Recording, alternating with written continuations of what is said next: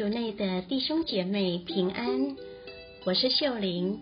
今天是九月二十九号，星期四。我们要聆听的福音是《若望福音》第一章四十七至五十一节，主题是耶稣伯乐。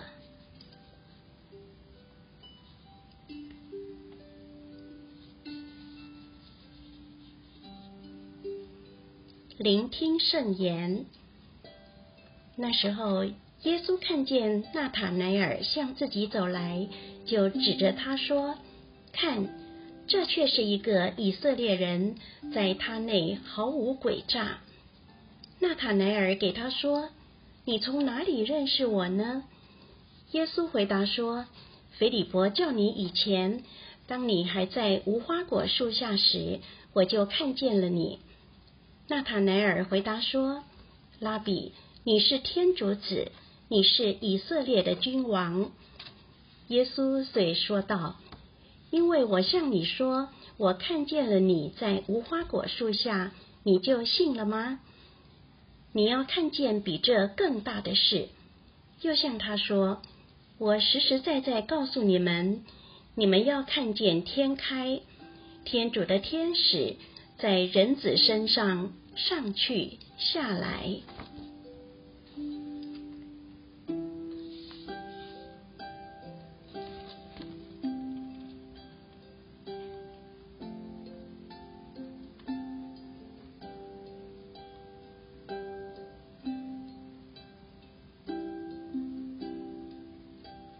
世经小帮手。古人说：“世有伯乐，然后有千里马。千里马常有，而伯乐不常有。”我们在人生的旅途中，需要被人接纳、理解、欣赏，但常常感叹怀才不遇。求学时的师长、人生的伴侣、职场的主管，有谁曾是你生命的伯乐呢？纳塔乃尔虽然质疑过耶稣，但耶稣却毫不犹豫的肯定他。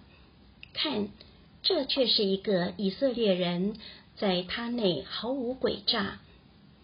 你是否相信耶稣正用他注视纳塔乃尔的目光看着你，要介绍你给众圣人天使呢？我们也可以像纳塔乃尔一样问耶稣。你从哪里认识我呢？耶稣知道我们的一切，但若不来到他面前与他对话，我们要如何明白他所认识、理解的我们？当我们感到不受重视、被人误解时，也需要一点近距离、面对面的勇气，心平气和的询问对方。你从哪里认识我呢？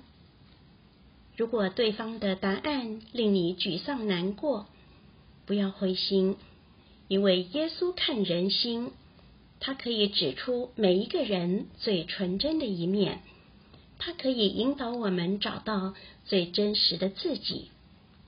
因为我向你说，我看见了你在无花果树下，你就信了吗？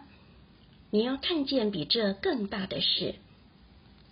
我们不妨常常问自己的信仰停留在何处？是满足于他赐给我们的平安、喜乐、幸福感中，还是臣服于他所行的神机奇能之下？还是渴望与他更密切的关系？耶稣希望我们不只称他为主，朝拜他。他更希望我们与他一起承担司祭、君王与先知的职务，做天主的大事业，并允诺我们会目睹天国临于人间，分享他的生命。